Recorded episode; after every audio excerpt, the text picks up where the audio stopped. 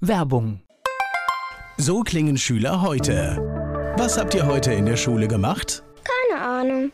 Und so klingt der Speedlearner. Was habt ihr heute in der Schule gemacht? Heute haben wir sehr viel über Afrika gelernt. Soll ich bei den ägyptischen Pharaonen anfangen und bei den Zulu-Kriegen aufhören? Oder interessiert es dich in Wirklichkeit gar nicht? Speedlearning. Für bessere Noten. Wie wir vom Hoffnungslerner zum Speedlearner werden. Jetzt überall im Buchhandel. Speedlearning. Antenne Mainz, mein heutiger Gast ist männlich. Name? Erdo Sintrenza. Alter? Alter ist ganz alter, viel ganz alter. Beruf? Beruf ist ein Musiker und mache das Spaß. Viel mit den, auch mit den Spaß, weißt du, mit der Comedy. Hast du Hobbys? Sie, ja, Golf, nicht Tischtennis. Ich glaube, wir müssen schon ein bisschen auflösen an der Stelle, weil ich glaube, der ein oder andere erkennt, die Stimme gehört woanders hin, oder? Ja, die Stimme gehört auch noch woanders hin. Das ist richtig. Ich versuche ja. mal, versuch mal rauszunehmen, das, was ich so gerade fühle, wenn ich an mich denke.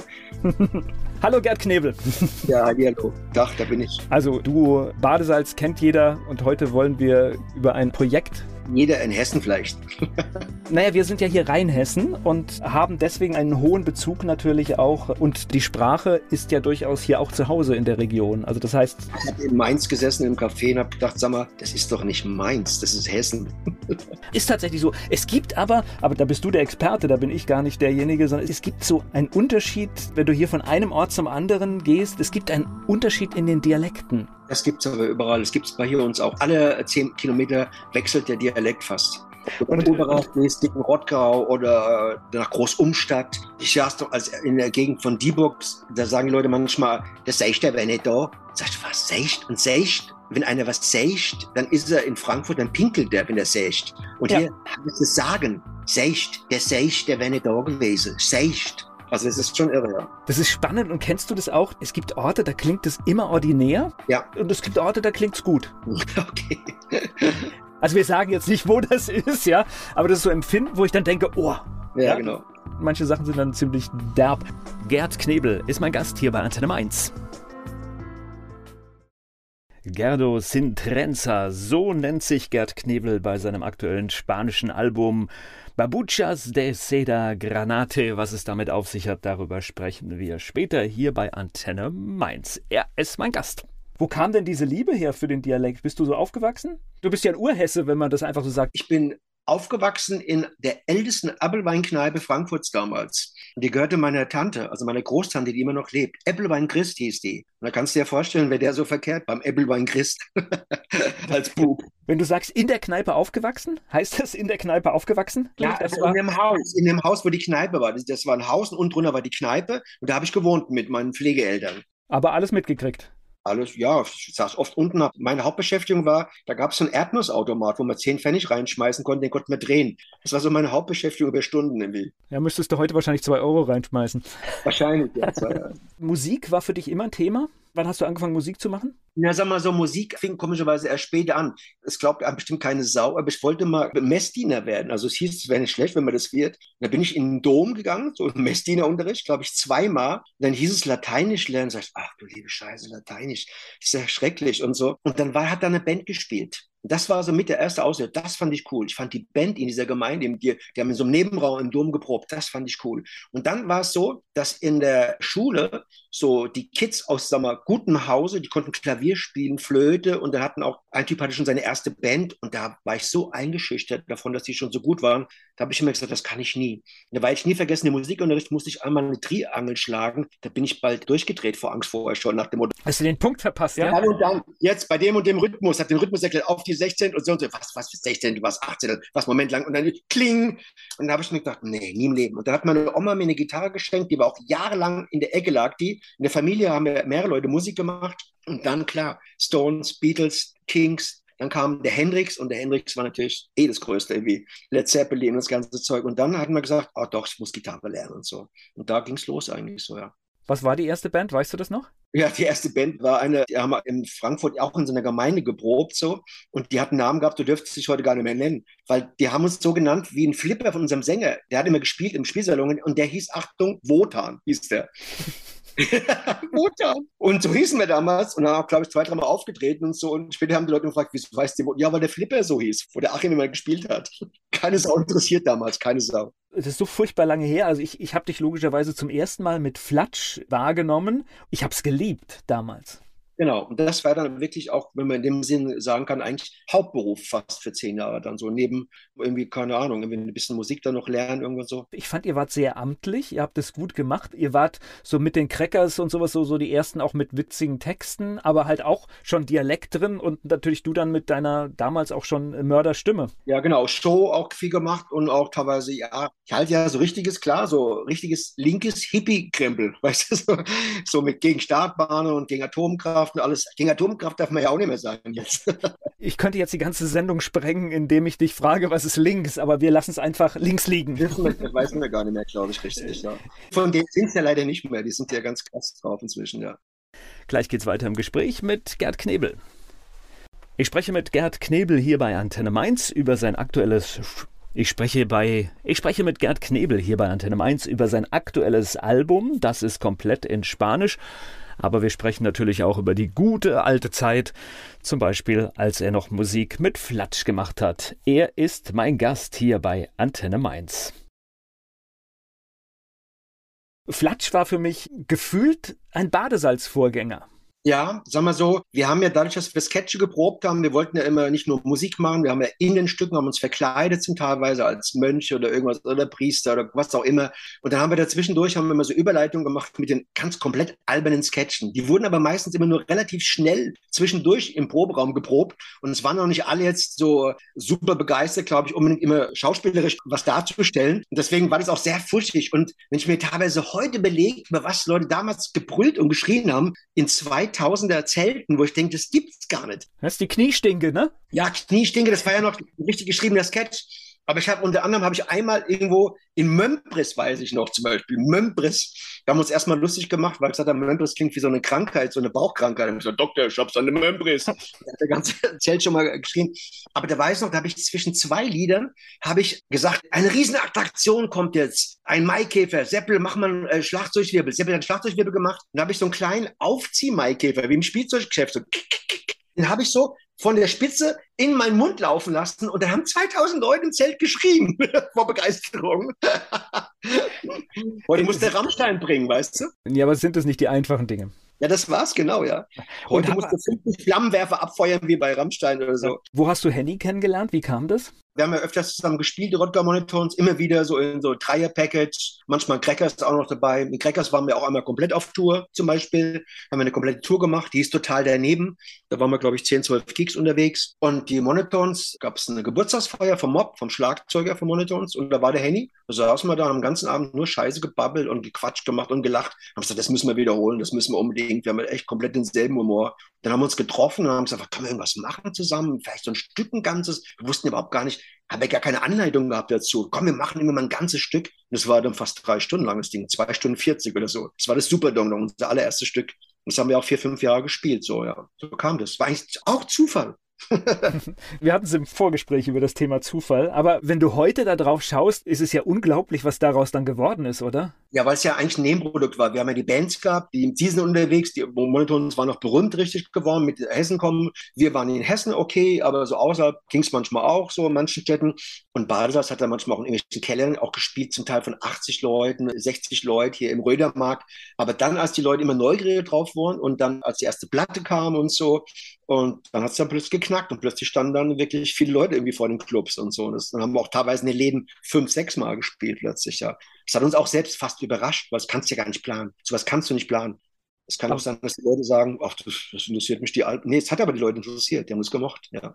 Ja, und diese CDs, also das muss man den Jüngeren sagen, das sind diese kleinen silbernen Scheiben oder am Anfang sogar noch Platten, ne? Das waren ja richtige, ja, die waren absolut oben in den Charts. Ja, und vor allen Dingen, du musst es ja so sehen, es war ja so, also das war ja, dass der Chef von Sony, der Jochen Leuchner, der wurde ja mal eingeladen zu einem unserer Auftritte. Da hieß es nur, Jochen, guck dir das mal an, Herr Leuchner, gucken Sie sich das mal an, können Sie sich vorstellen, dass die zwei irgendwas machen? Und er dachte, mm, ja, was kenne ich mich nicht so aus, so.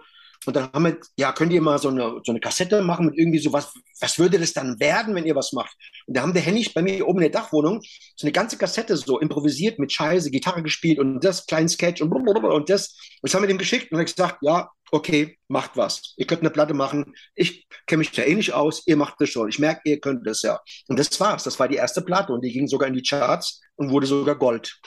Jetzt muss man dazu sagen, wenn du aber eine Woche vorher jemand gesagt hast, ah, das wäre doch mal interessant, dass zwei Leute eine Sprach-LP machen, hätte ich gesagt, nein, seit Otto ist es vorbei. Da war nämlich Otto 14 Jahre her, die letzte Platte. Und da hätte jede, jede Plattenfirma hätte gesagt, ach, vergess es, das ist vorbei, das war Otto. Wer hört denn noch Sprachplatten? Wer hört denn sowas? Und du siehst, man hörte es. Ja. Allein das Wort Sprachplatte ist geil, ne? Ja, genau. Ich glaube, ein bisschen oder ein Teil des Erfolgsrezeptes ist es natürlich, dass jeder sich in Situationen wiedererkennt, die ihr bringt. Weil selbst wenn man nicht beteiligt ist, könnte es der Nachbar im Bus sein, dem ich zugehört habe. Ganz genau. Und ich, das ist ja auch das, was ich immer wieder höre, wenn ich Leute treffe, sagen sie, ach Gott, heute war ich beim Metzger, ich dachte, ihr steht neben mir. Was die da gebabbelt hat, das gibt's, das glaubst du nicht. Dann kriegst du die Geschichten erzählt, wo die Leute immer sagen, das hätte auch von euch sein können. Aber es ist so und umgekehrt inzwischen. Es, ist, es, es spiegelt sich, weißt du? Das heißt, mein Erlebnis, das ich habe und dir erzähle, hätte es dann vielleicht auch auf eine CD geschafft. Zum Beispiel, ganz genau. Wenn du mir irgendeinen Krempel erzählst, der vielleicht schräg ist, also manche Sachen, man muss ja sagen, wie kommt ihr auf Ideen? Manchmal sind es nur Impulse, manchmal ist es auch nur ein Wort, ein Ausruf, ein Satz und dann knackt das Ding, weißt du? Manchmal ist es eine ganze Geschichte, manchmal ist es nur der Ansatz, den wir weiterspinnen, weil es ist ja nicht so, dass es dann fertig ist. Einer sagt drei Sätze, sagst du, ey, die sind eigentlich schon gut, auf dem Ding könnten wir eigentlich eine ganze Nummer machen. Oder was hältst du davon, wenn das, was die gerade sagen, wenn man das ins Extreme jetzt treibt, ins Absurde, wie wird es dann, wie schräg wird es dann eigentlich, weißt du? Und dann kommen dann so Dinge zustande wie Essen gegen Rechts oder sowas. Weißt du? Wenn jeder plötzlich so eine Veranstaltung macht, so. Oder auf unserer letzten Platte, wo wir dann dieses Lied gemacht haben, wo dann die Bands unbedingt dann so, äh, so, so ein Lied machen würden für den Lapalapa-Käfer oder wie der heißt, ich weiß selbst schon gar nicht mehr. Wo es aber eigentlich nur um die Bands geht, weißt du? Und das habe ich damals auch mitbekommen, als Fukushima, äh, in Fukushima war es. Ja, doch, glaube ich ja. Da gab es ja überall dann auch so Benefits-Konzerte. Und das Irre war, irgendwann stand dann teilweise in Zeitungen schon, es wird so viel Spendengelder kommen rein, die wissen gar nicht mehr wohin. Und man könnte jetzt mal langsam Stopp machen mit den Veranstaltungen. Da ist so viel, das noch gar nicht verwertet ist. Das muss erst alles mal verwaltet werden. Und dann hast du aber immer wieder Bands gehört, die gesagt haben, wir müssen unbedingt Feste machen, mal für Fukushima noch ein Jahr, anderthalb Jahr später. Weißt du, wo schon riesig Summen waren. Aber da hast du genau gewusst, denen geht es nicht um die Sache. Denen geht es nur um den Auftritt. Die haben keinen Auftritt die hängen in irgendwelchen Bunkern und die sind froh, wenn sie mit zwei, drei Bands irgendwo spielen können. Was ich ja verstehen kann. ich kann es ja sogar verstehen. Jetzt kommen wir aber zu der ganz hohen Kunst eurer Kunst, weil du hast jetzt hier gerade ein politisches Beispiel gebracht. Ihr seid aber zeitlos, und obwohl da manchmal etwas anklingt, seid ihr nicht politisch? Doch, ich finde schon, dass wir in manchen Sachen, also wir sind, wir haben verschiedene Bereiche. Ich denke, bei uns gibt es alberne Sachen, bei uns gibt es überdrehte, durchgeknallte Sachen, die verrückt sind, die vielleicht dadaistisch sind, dadamäßig oder absurdes Theater. Aber dann gibt es auch manchmal Sachen, die einem auf den Keks gehen, die aber nicht auf so eine kabarettistische Art mit so, ja, Merkel hat gesagt, gesagt, ihr müsstet das machen, die Finanzministerin. Das machen wir nicht. Wir machen es dann eher wie auf der Straße, wenn jemand hört, der darüber redet. Wir übernehmen das, was die Leute draus verwurschteln sich. Das ist, glaube ich, unsere Art, damit umzugehen.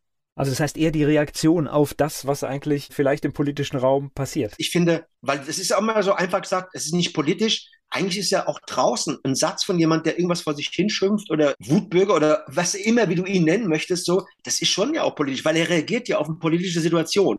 Irgendwas passiert, er muss fünfmal so viel Gas zahlen oder Strom. Warum soll er keinen roten Kopf kriegen und da draußen rumschreien? Habe ich vorhin im Vorgespräch erzählt, ich sagte nicht, wer es ist, aber ich habe sowas neulich live erlebt in einem Café, wo der Besitzer ganz laut schrie irgendwie und wütend wurde, sagte, ich werde meinen Café zumachen müssen hier. Ich weiß nicht mehr weiter, ich bin wütend. Und dann schrie der Sachen, wo ich sagte, oh, oh, oh, oh, oh. Also kenne ich aus meinem Umfeld auch. Ich kenne aus meinem Umfeld. Und wenn das so weitergeht, dann Leute, wundert euch nicht, wenn wir hier einen sogenannten Rechtsruck kriegen. die Zündschnur ist bei vielen ziemlich. Ist ziemlich angezündet, eng. bei so vielen ist die angezündet. Ich musste den sogar beruhigen, aber er hat ein paar echt krasse Sachen gesagt, wo ich sage, ah, er sagt, nee, lieber nicht, das brauchen wir jetzt nicht. Solche Leute brauchen wir jetzt auch nicht. Wir brauchen einfach Leute, die vielleicht mal zur Abwechslung im Gegensatz zu den Regierenden vielleicht Ahnung haben von dem, was sie sind in Wirtschaft. Vielleicht mal Experten und nicht Leute, die gut Kinderbücher schreiben, vielleicht. Weißt du, was ich meine? Ich weiß, was du meinst. Ich habe eine Ahnung. Und wir brauchen, glaube ich, auch mehr Leute. Das ist das, was, glaube ich, so eine Gesellschaft ausmacht. Auch mehr Leute, die Rückgrat zeigen und manchmal nicht mitmachen. Gleich geht's weiter im Gespräch mit Gerd Knebel. Gerdo Sintrenza, Babuchas de Seda Granate. So heißt das aktuelle Album von Gerd Knebel. Er hat komplett spanische Songs gemacht, die Texte selbst geschrieben. Darüber spreche ich mit ihm hier bei Antenne Mainz. Lass uns über ein Thema sprechen, das euch frontal getroffen hat. Ihr seid erfolgreich, ihr seid nach vielen Jahrzehnten immer noch da, ihr schafft es heute noch CDs zu verkaufen, ihr habt eine ausverkaufte Tour gehabt und dann kam Corona. Was denkt man in diesem Moment? Erstmal war es ja so, dass im ersten Augenblick, ich weiß ja noch, unseren letzten Auftritt in Berlin, da ging mir schon so rum, ist das aus China und so, eine, da haben wir sogar noch einen Joke gemacht, so, da habe ich am Ende gesagt, und übrigens zum Publikum, ich habe übrigens Corona. Da haben alle Leute gelacht. Alle haben gelacht. Die würden alle rausrennen heute. Ja. Und dann dachte man, und dann haben auch so Experten, auch in meinem Umfeld, auch Ärzte oder sogar, ich gefragt habe, was glaubst du, du Dings, muss man sich jetzt gegen Pneumok das und das und das? Ach, das ist in drei Monaten weg. Drei Monate ist es weg. Haben ganz viele Leute gesagt, das ist vorbei. Und dann hast du gemerkt, oh, jetzt geht's ja los, jetzt kam die Begrenzung. In der letzten Woche hieß es noch, ja, nur noch bis 1000 dürfen irgendwo kommen, Zuschauer. Und dann haben wir noch zum Veranstalter gesagt, pass auf, dann verkauft keine Karten mehr, dann lass es bei 900, dann können wir Hauptsache, dann spielen wir trotzdem. Und dann hieß es nur noch 300, nur noch 100, 150, weißt du so. Und dann war es klar, den Rest kennt ja jeder, müssen wir es nicht ausbreiten. Dann waren wir alle flachgelegt quasi, irgendwie alle Kabarettisten, Musiker und alle. Und dann war es ja so, dass man sagte jetzt, ja, wer weiß, wie lange das gehen wird jetzt und so. Wie oft werden wir jetzt noch verschieben müssen? Und man sieht ja, man musste oft verschieben, zwei, dreimal mindestens. Und dann haben wir ja dann uns entschieden, 2020 mit zwei Herren aus der Radiobranche einen Radiosender zu machen, ja. Und den haben wir jede Woche Donnerstag live gemacht. Und den gibt es ja inzwischen auf dem Podcast. Über 50 Episoden sind es, glaube ich, inzwischen. Ne? Und das war eigentlich so ein schönes Betätigungsfeld. Und das werden wir auch weiterhin machen, auch wenn wir jetzt viel spielen und nachholen müssen und so. Werden wir das aber im Dezember ja auch wieder weitermachen, wie du weißt. also ich bin einer der Radioherren, deswegen kann man das ja hier sagen. Wir haben uns in dieser Zeit kennengelernt und ich glaube, in 2020 war das für uns alle echt der Anker durch diese Zeit, weil wir dann unseren festen Donnerstagtermin hatten. Also Studio ist im Kreis Offenbach Offenbach und ich werde auch diese Abende, wo man dann halt durch die Straßen gefahren ist, obwohl man da gar nicht mehr fahren durfte, ich werde das Eigentlich nie. Ausgangssperre. Ja, ich werde das nie vergessen. Auf der Autobahn kein Mensch mehr. Also das waren wirklich schon abgefahrene Erlebnisse, ja. Ja, das war spooky, ja. Und dann äh, musste man auch gucken, also die Ausgangssperre war ja nicht immer da, aber gab es eine Phase, wo wir genau an dem Donnerstag dann gemacht haben. Und da war es ja so, dass wir danach unsere Pizza essen und so, unseren Salat. Und dann haben wir gesagt, jetzt heute ein bisschen schneller und nicht so lange hinten dran, nicht so lange babbeln, gleich Pizza essen und dann noch gucken, dass man schnell nach Hause kommt. No. Das ist schon spooky, ja. Hm. Gut, heute kann ich sagen, ich war, ich war immer zu spät, bis ich wieder in sicherem Gebiet war, aber es ist auf den zwei, drei Kilometern nichts passiert. Aber das, wie gesagt, zurückzukommen zu den technischen Möglichkeiten, die es heute gibt, das ist schon eine, eigentlich eine tolle Sache. Obwohl ich natürlich auch sagen muss, manche Leute haben mir dann auch so Konzerte gemacht und ich habe ein Konzert gesehen von der Band, die ich sehr mag, von so einem Sänger und das habe ich mir eine Dreiviertelstunde angeguckt, in so einem leeren Raum, ohne Publikum, nur mit dem Typ, der das gefahren hat und dann sagte der Sänger ab und zu immer wieder, ist denn da jemand draußen? Wir wissen es ja gar nicht. Und dann sagte dann der, der das gefahren hat, die Sendung, ja, ja, nee, da sind so 300, 400 Leute, sind jetzt schon online und so. Und ich habe mir das eine Dreiviertelstunde angeguckt und ich habe Live-Konzerte von dem gesehen. Und danach habe ich es ausgeschaltet und danach war ich echt wie deprimiert. Ich, das hat mir gar keine Freude gebracht. Das war so komisch. Man dachte zu dem Zeitpunkt, was ist das denn jetzt? Da steht eine Band, so eine Halle, der Sound ist gut eingestellt, die Band macht es gut, keiner guckt zu, keiner, doch zwei Leute haben im Hintergrundzimmer geklatscht, wahrscheinlich so Tontechniker und Lichtmann noch so. Und das war so spooky, das war so gruselig. Jetzt, wenn man schon mal wieder auf Konzerten war und äh, weißt du, das ist schon ein Unterschied, ob du mit 4000 Menschen in einem großen Saal bist oder ob du alleine vom Bildschirm sitzt. Es ist einfach etwas anderes. Jetzt sage ich dir mal meinen ersten, meinen ersten skurrilen Auftritt habe ich da nicht auf einer Bühne gehabt, sondern ich war beim Physiotherapeuten in Behandlung und der hatte gerade Mittagspause. Es war irgendwie schön, schönes Wetter und da saßen mehrere von seinen Angestellten draußen und noch jemand und dann kam ich mit dem ins Gespräch, habe so gebabbelt und dann habe ich, wie es ist auf meine Art, habe so verschiedene Typen nach, so Quatsch gemacht. Und da saßen sechs, sieben Leute und haben dann gelacht die ganze Zeit. Und dann kommt eine Frau raus, äh, eine Patientin, die stand dann da, hat dann mitgehört und hat sie dann noch gesagt, und vielen Dank für den Auftritt und ist dann in ihr Auto eingestiegen. Und da habe ich gemerkt, ey, ich habe eben gerade zum ersten Mal so einen Mini-Auftritt gemacht auf dem Parkplatz vor ja. Physiotherapeuten und, und, einer Patientin. Und ich sage dann noch vielen Dank für den Auftritt. Das fand ich echt goldig, weißt ja. du? Und da habe ich gemerkt, selbst dieser kleine Moment, der ist jetzt schöner, wie wenn du jetzt in der Halle einfach so rüberspielst und sagst, hallo, ist da, seid, seid ihr da? Schon irre. Gleich geht's weiter im Gespräch mit Gerd Knebel.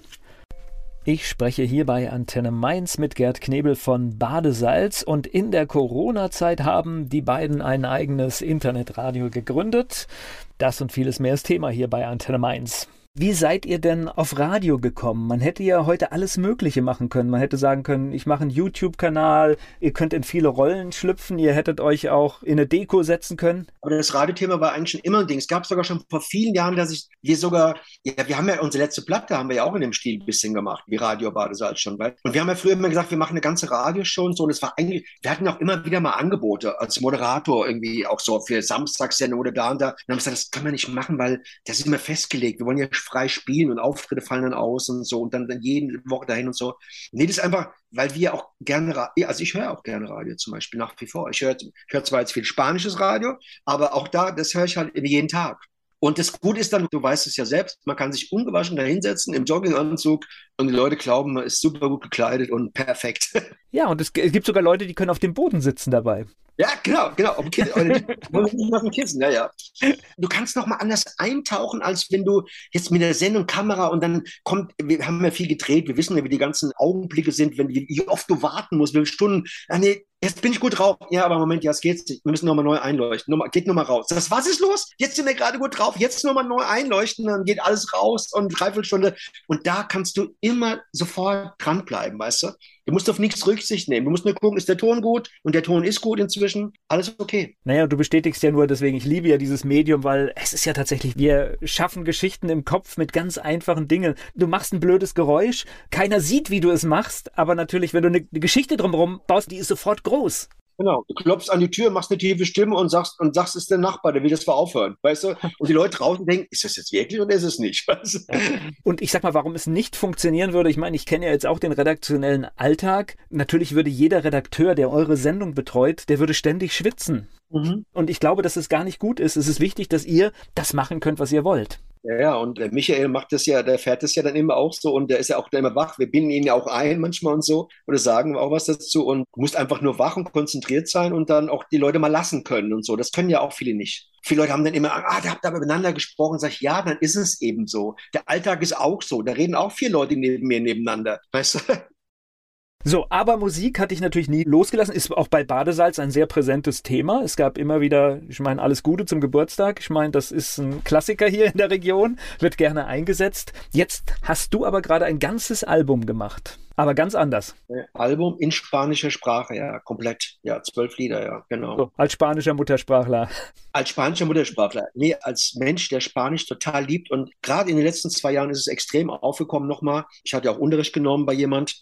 Und, und da dachte ich, ich probiere mal bestimmte Texte, die ich habe, wie würden die eigentlich klingen in einer anderen Sprache? Und habe die so in Google Translate reingegeben und habe gesagt, das sieht echt cool aus. Und dann habe ich Texte geschrieben, habe ich die da erstmal an die Basis, wie gesagt, Translate-Programm. Und damit bin ich dann mit der Basis zu einer Kolumbianerin, Freundin von uns, Pamela, und dann haben wir gesagt, können wir jeden Tag mal so einen Text machen? Dann haben wir jeden Tag einen Text gemacht. Also die hat den dann richtig korrekt hingewurschtelt zusammen. Und willst du das sagen? Willst du das? Nein, ah, dann kannst du das sagen. Ah, das ist nicht so gut, weißt du. Mein Google Translate ist als Basis nicht schlecht, muss man sagen, weil, weil gibt immer natürlich die Spezialisten, die sagen, oh ja, das kannst du so nicht nehmen. Das stimmt nicht. Also vor zehn Jahren war es gruselig. Vor zehn Jahren hast du es reingegeben, hast du, was ist denn das für eine Übersetzung? Und jetzt kann es teilweise auch so schon Redewendungen auch schon kapieren und so. Aber es stimmt natürlich nicht gegen eine Muttersprache, der sich besser auskennt und sagt, nee, das, das sagt man jetzt so da nicht. Ja. ja. es gibt dann ja auch immer bestimmte Redewendungen, die dann doch irgendwie anders sind, als die Übersetzung das machen würde. Oder Ausdrücke, die vielleicht doppeldeutig, zu doppeldeutig sein können. Man sagt, lass die mal lieber weg. ja, und genau. Und dann habe ich die Musik gemacht, die meisten Stücke davon. Und dann drei Stücke habe ich vom Niklas, meinem Mitproduzenten und Musiker, Niklas Kleber. Der hat mir auch ein paar Backings geschickt, da habe ich dann auch Texte drauf gemacht. So. Ja, und dann haben wir ein ganzes Album gehabt und so. Und jetzt ist es so, jetzt wird es promotet von einer deutschen Promofirma und in Spanien wird es auch promotet von der spanischen Promofirma. Mal gucken. Ja, Niklas Kleber ist hier, hier durchaus auch so, so, ein verstecktes Talent hier in Mainz. Ne? Der macht ganz schön gewaltige Sachen, ja. Das ist. Äh Sachen, da gibt es so einen oder anderen Rapper, der auch schon seine Backings genommen hat, jetzt auch schon, in Amerika auch so, ja. Ja, er ist also für Universal aktiv und macht auch da ganz viele Auftragsproduktionen. Also das ist so, das sind so diese Hidden Champions, die in so einer Stadt leben, wo man das gar nicht mitkriegt, ja. Ja, ganz genau, ganz genau. Ja, um, ist egal auch, ja. Gleich geht's weiter im Gespräch mit Gerd Knebel. Ein spanisches Album hat er aufgenommen. Der eine Teil von Badesalz Gerd Knebel hier im Gespräch bei Antenne Mainz. Ich würde mich nicht trauen, in einer fremden Sprache zu singen. Hast du Hilfe geholt? Äh, weil, weil das klingt verdammt gut. Nee, ich mache ja folgendes. Ich gucke ja schon seit, ich weiß auch nicht, bestimmt schon zwei Jahren fast. Ich gucke fast, bis auf wenige Ausnahmen, wenn Handy sagt, nee, guck mal den und den Film, der ist echt gut, dann gucke ich immer auf den Film an. Ansonsten gucke ich fast nur spanische Serien und spanische Filme. Und wenn du das jeden Tag hörst, jeden Tag und Radio. Und ich höre jeden Tag mindestens ein, zwei Stunden Radio morgens und so, auch nebenbei, auch wenn ich wieder schreibe und so oder frühstücke. Und abends gucke ich nur spanische Serien und stopp die und bremst die und schreibe mir es raus und so. Spanischunterricht genommen und so. Und dann, und dann kriegst dann, dann spürst du das irgendwann auch ganz gut irgendwie so. Und dann weißt du genau, wo was ausgesprochen wird. Und natürlich werde ich einen Akzent haben, aber dazu erzähle ich jetzt noch was. Das fand ich ganz gut. Ich habe mir so ich habe ein Spanisch-Lehrbuch, das ist von einem Engländer gemacht, das ist eine Million verkauft worden. Das war auch mal ein Musiker früher. Und der hat was Folgendes gesagt zu Akzent, das finde ich gut. Der hat gesagt, mach dir um deinen Akzent keine Gedanken. Im Spanischen gibt es tausende Akzente. Und das stimmt. Sagt er, du bist nur ein weiterer, hat er gesagt. Du bist nur ein weiterer Akzent. Na, ich will ja jetzt nicht so wie die, es gibt ja so deutsche Typen, die dann probieren, so ganz englisch zu klingen, so englischer wie die Engländer, so wie Lena zum Beispiel. Ich habe eine Zeit lang, habe ich ja nur englisches Radio gehört. Da lief einmal Lena, dieses Satellite, da sagte der Moderator, der sagte, was ist das für eine Sprache, was die da singt eigentlich? okay. Oder besser gesagt, ich verbessere mich, sagte, äh, Akzent. Was soll das für ein Akzent sein, sagte. Also aus England kenne ich den nicht, hat er gesagt.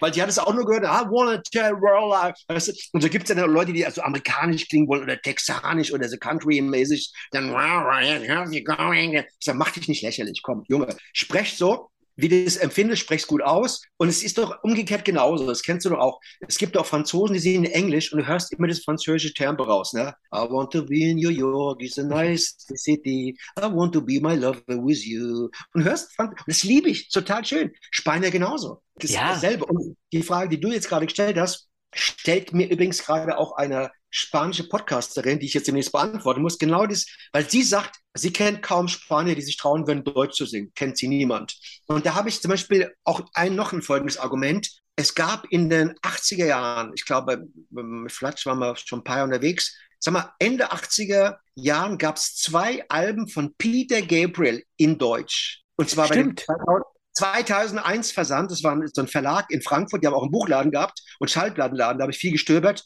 Die habe ich leider nicht mehr, weil die sind, eigentlich sind die Gold wert, die sind irgendwann verschwunden. Und das war das schlimmste Deutsch, was ich je gehört habe. Das kannst du dir nicht vorstellen. Und ich wette, die haben den Peter Gabriel eine Minute vorher im Studio die Lautschrift aufgemalt. Ich glaube, dass der noch nie wusste, was er da singt.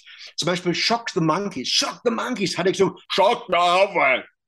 Schockwerfen. Das klang immer wie Schockwerfen. Ich sag, was ist los? Schockwerfen. Zwei LPs. Und das ist auch Gott sei Dank wahrscheinlich für ihn auch Untergang, weil jeder, den ich kannte, sagte, ist das grausam. Dagegen ist ja der, der frische Howard Carpendale, der frisch aus Südafrika kommt, der ist ja ein Deutschspezialist dagegen, Linguist.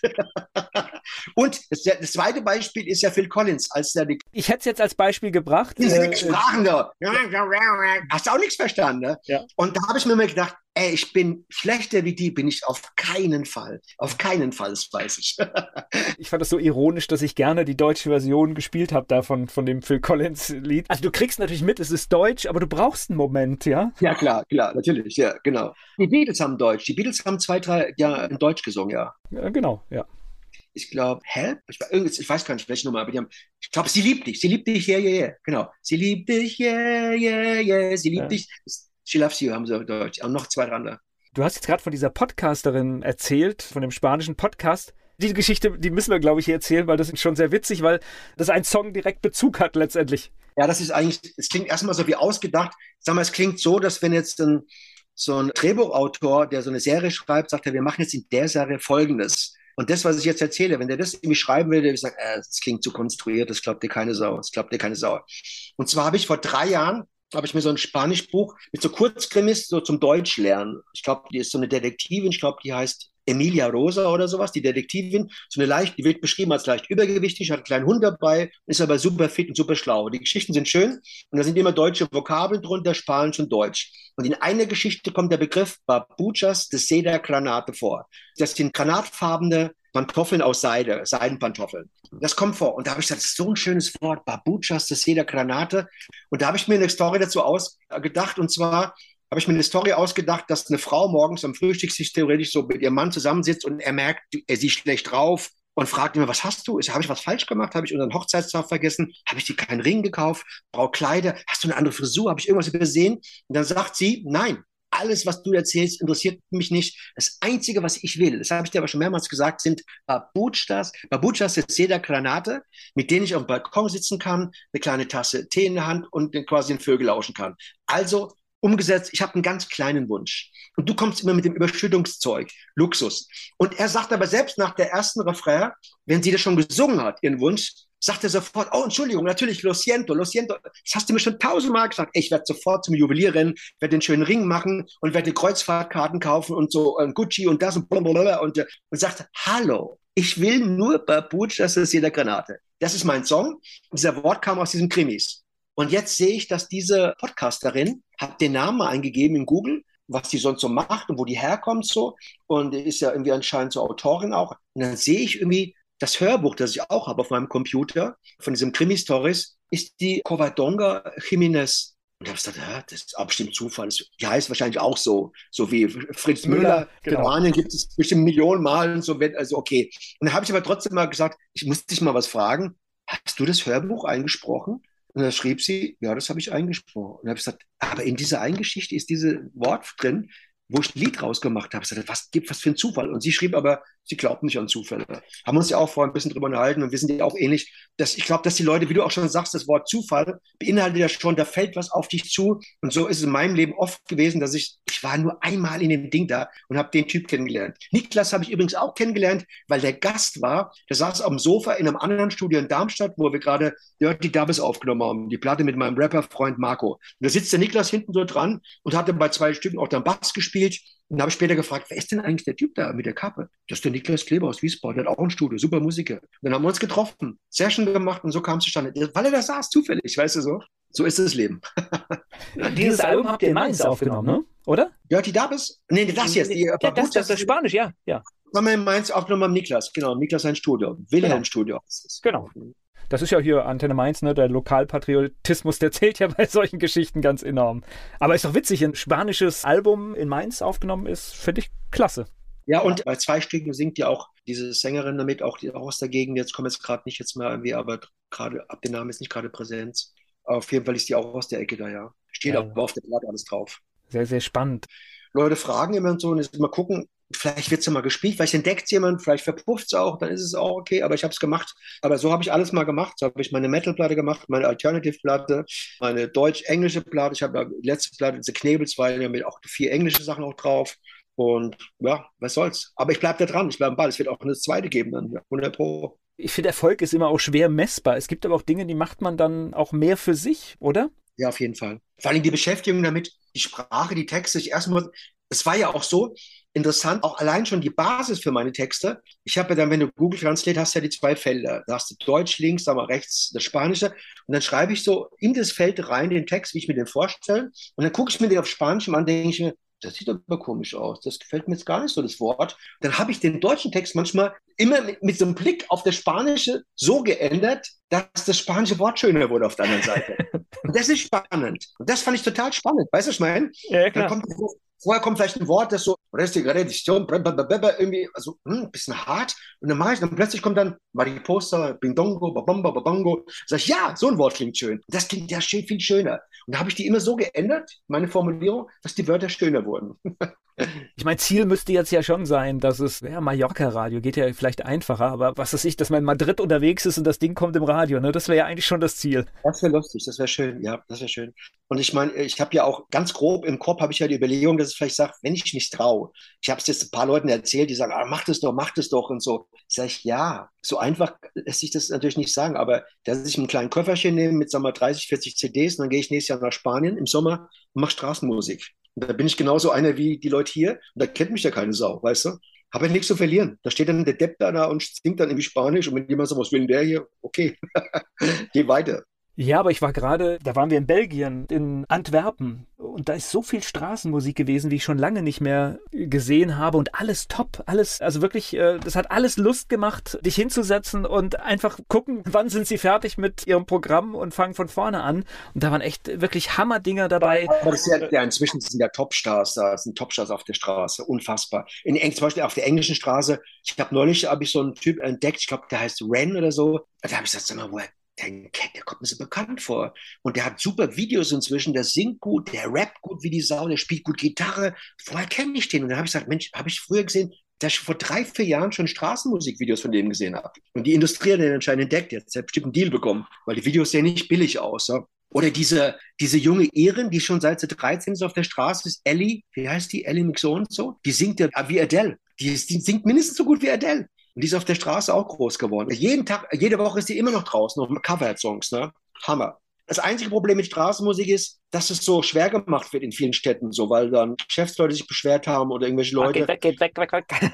In manchen Städten musst du sogar vorspielen. Ich habe mal irgendwo, glaube ich, bei Fürth mit so einem Straßenmusiker gesprochen. Sag ich, wie ist das? Brauchst sagt, ja, scheiß direkt da, musste am Rathaus, musste vorspielen und so ein Zeugs. Und dann habe ich in Lissabon habe ich mit einem Engländer auch gesprochen, so ein Blueser, Oh, weil er hat so alles erfüllt, was meine romantische Vorstellung von Straßenmusiker entspricht. Da war ein cooler Engländer, spielte der Blues mit so einem kleinen M, Lissabon auf so einer Erhöhung, wo du über die ganze Stadt guckst, sagst, wow, das will ich auch machen, weißt du. Und dann wurde es aber immer kleiner und gar nicht mehr so lustig. Dann sagt er, ja, es ist schon ziemlich hart. Sag ich, wieso hast Erste Frage, warum hast du in England keine Stadt? Sagt er, da musste ich vorspielen im Rathaus. Da sitzt ein Klempner oder ein Schreiner, der empfindet dann, ob ich gut bin, ob ich auf die Straße darf. Ich glaube, es hackt. Ich gesagt, geh nach Lissabon, sagt er, und wie ist es hier?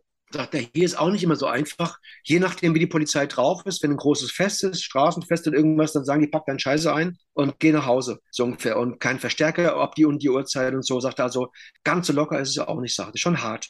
Ich überlege gerade im Rathaus, wenn dann die Behörde nach einem festgelegten Kriterienkatalog verurteilt, ob jemand auf der Straße singen darf. Das ist ja ganz übel, oder? Das habe ich ja schon öfters gehört. Dass du die, in England ist es scheint es ganz viel auch zu sein, aber hier gibt es es auch schon, dass dir irgendjemand entscheidet, ob du auf die Straße darfst. Ja, weil das ist ja einer der Vorwürfe gegen die Straßenmusiker, dass da so viele schlechte Leute werden, die nerven würden und den Geschäftsleuten quasi die Kunden vertreiben. Das kommt ja von einer Seite, weißt du? In den Geschäften, in den ganzen, wir haben oft die Straßenmusiker spielen, da wohnen ja nicht immer überall Leute zum Beispiel. Das sind ja meistens Kaufhäuser und Kleidergeschäfte, Uhrengeschäfte, Chibo, weiß alles Mögliche, weißt du? Und dann gibt es Leute, die sagen, ja, die nerven. Ich mein, aber ganz ehrlich, ich kann aber auch, ich war mal bei einem Bäcker drin und da habe ich draußen auch jemanden gehört, habe gesagt, oh Gott, der möchte ich aber auch nicht vier Stunden lang hören. Mit so einer quäkenden Stimme, weißt du.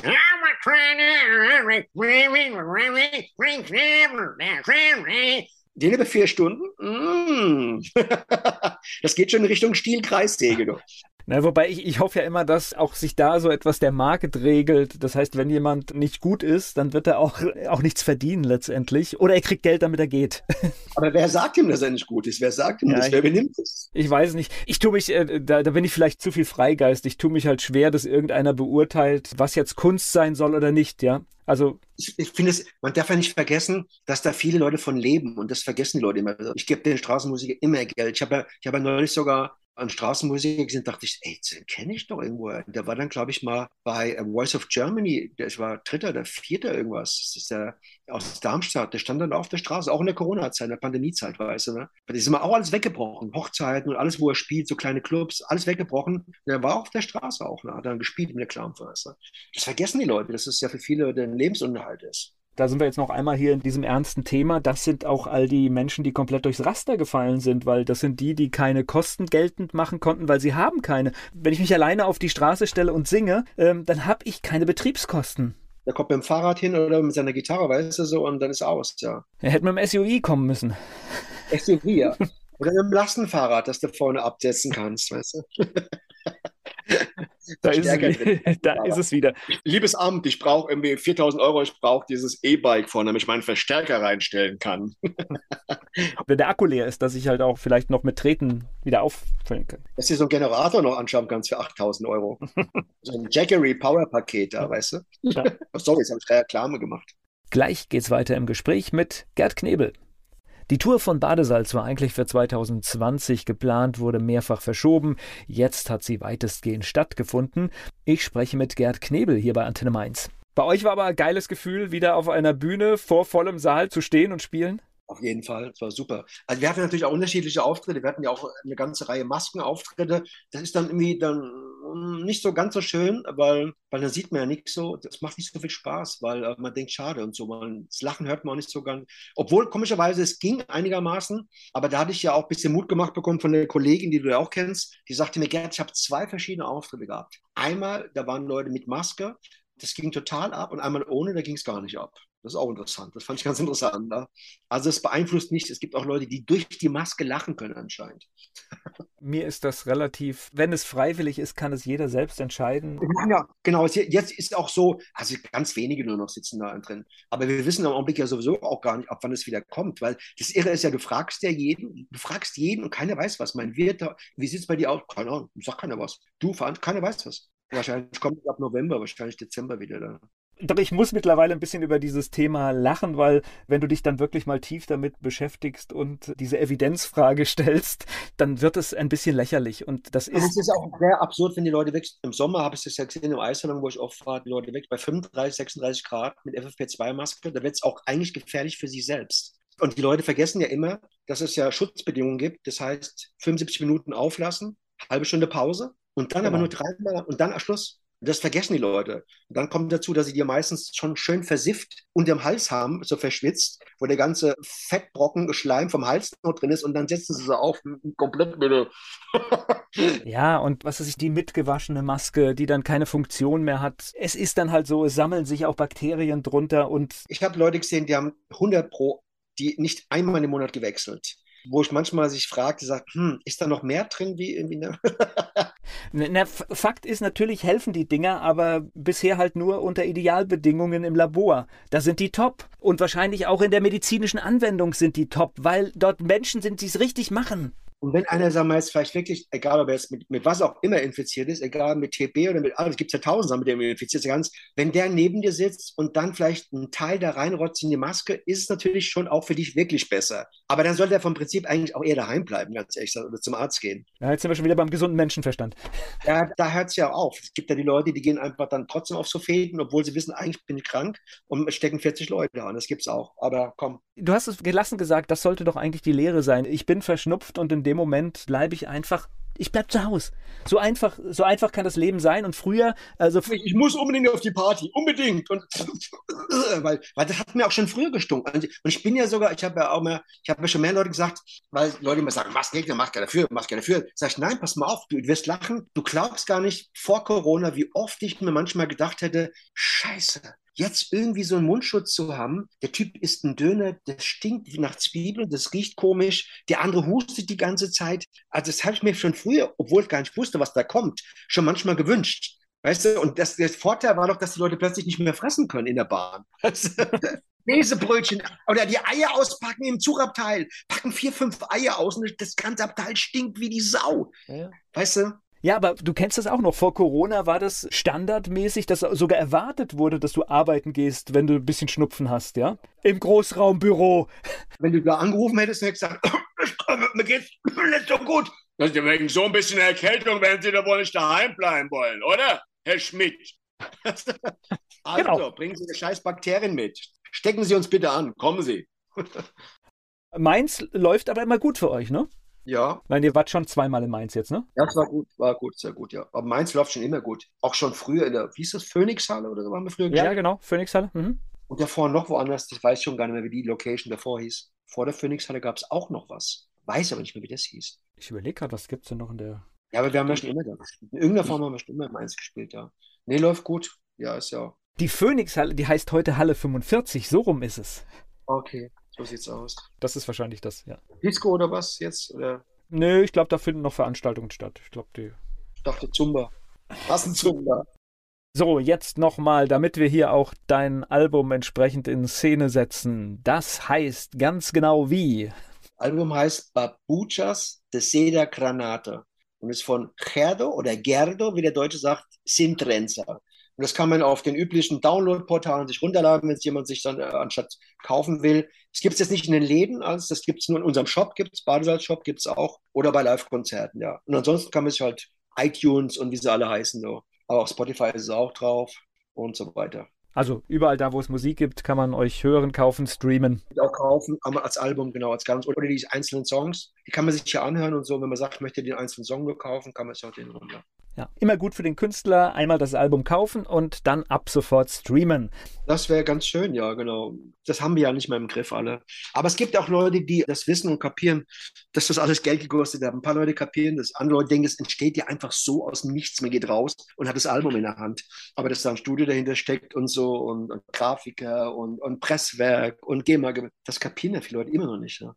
Ja, es ist schade, weil natürlich das ist mittlerweile sehr verkürzt. Amerikanische Konzerne verdienen viel Geld mit der Musik, aber beim Künstler und bei denen, die dafür sorgen, dass der Künstler das machen kann, kommt halt immer weniger an, ja. Ja, es ist so ein bisschen so, als, du, als wenn du sagen würdest, du baust so ein Familienhaus und dann gehen Leute rein und wollen umsonst drin wohnen. So. Du sagst, aber ich habe das gebaut, das Haus, weißt du, ne? Ach komm, ja, im Ernst. aber jetzt steht es doch da, jetzt ist es doch da. So ungefähr ist es ja dann. Jetzt müssen wir es auch benutzen, ne? Wir können es auch umsonst benutzen. Aber wieso umsonst? Ich habe da auch dafür zahlen müssen. Ja, aber ich habe dich ja nicht drum gebeten.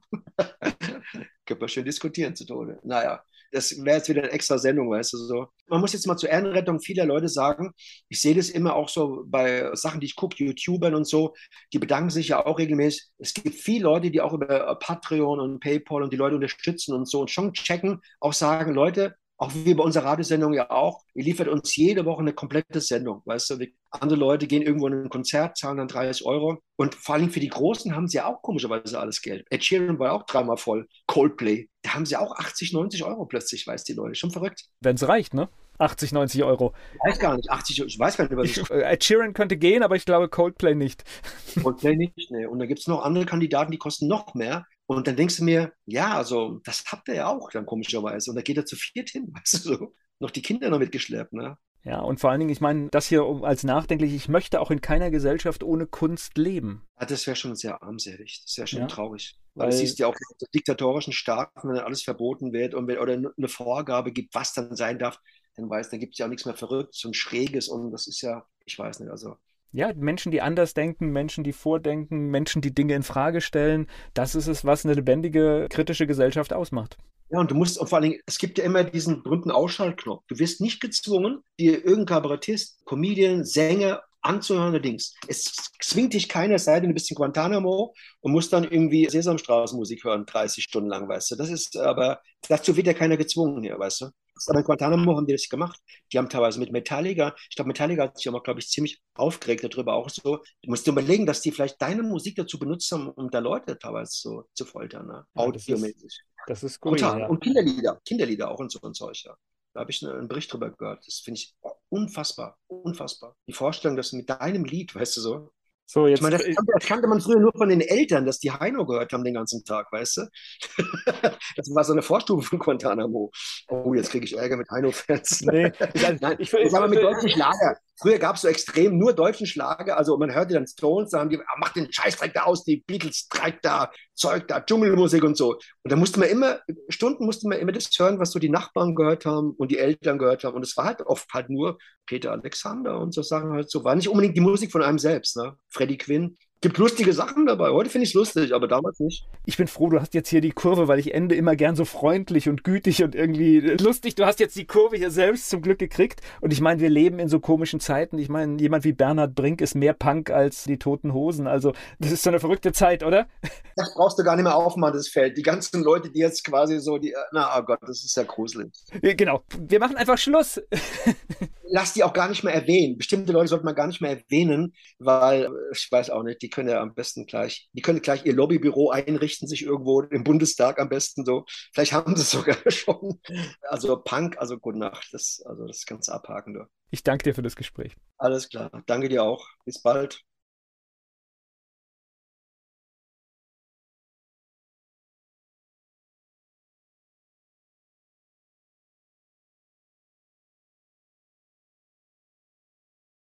Werbung so klingen Schüler heute.